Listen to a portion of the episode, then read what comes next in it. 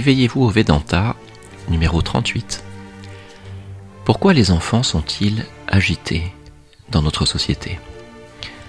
Une réponse se trouve dans un court extrait du programme L'éducation à travers la vision védique avec Swami Vitamananda et Jean-Michel et enregistré à Gretz par Radio Gandharvagana. Le bon Swami nous rappelle que l'enfant peut être attiré par toutes sortes de forces du monde qui conduisent à la frustration et à l'agitation.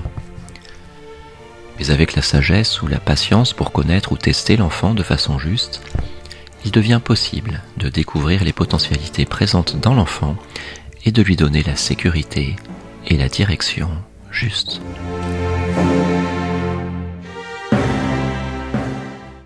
Pourquoi les enfants sont-ils agités dans notre société?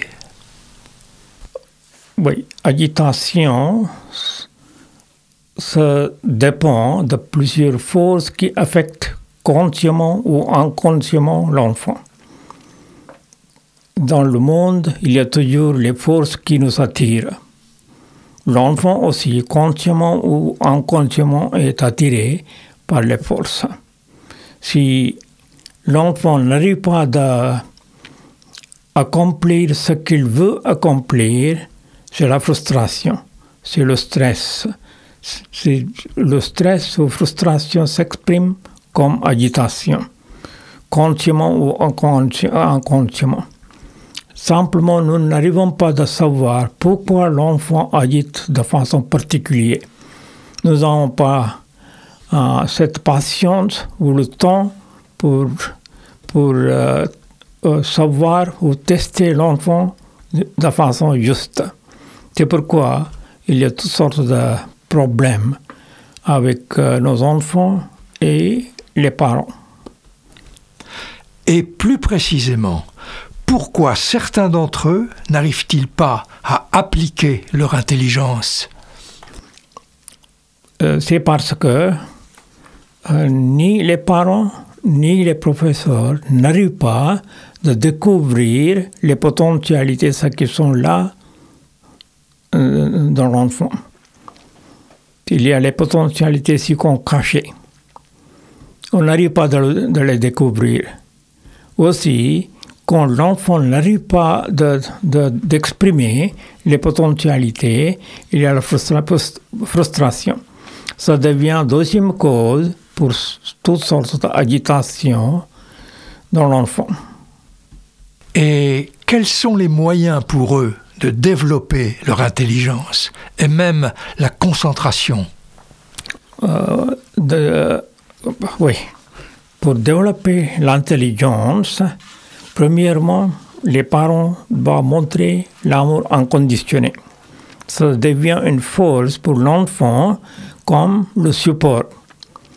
Il y a toujours de cet euh, sentiment, il y a mes parents avec moi l'amour de mes parents me, soutient, peux progresser. Certainement, mes parents me donneront la direction juste. Avec cette force, l'enfant se commence de développer l'intelligence doucement. Aussi, le professeur doit montrer cet amour inconditionnel, simplement voir le progrès d'un enfant aussi ce qu'on appelle la punition. La punition n'est pas comme euh, euh, la punition, mais ça doit être comme une sorte de bénédiction pour l'enfant. Par exemple, si on n'arrive pas de, de, comprendre hum, les sujets ou n'importe, le professeur avait le technique dans le, dans les périodes védiques de donner une sorte de punition. Ce n'est pas une punition, mais stimuler les forces ce qui sont dominées par l'inertie ou d'autres forces. D'accord. Eh bien, merci, Swamiji, pour ces précieux conseils de vie. Nous vous demandons de bien vouloir terminer cette émission par une prière védique et sa traduction.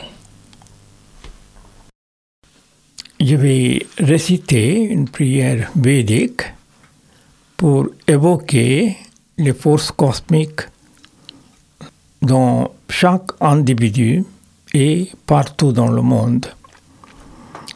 Om Shanno Mitrasham शं नो भवत्पर्यमा शं न इन्द्रो बृहस्पतिः शं नो विष्णुरुक्रमः नमो ब्रह्मणे नमस्ते वायौ त्वमेव प्रत्यक्षं ब्रह्मासि त्वामेव प्रत्यक्षं ब्रह्म वदिष्यामि।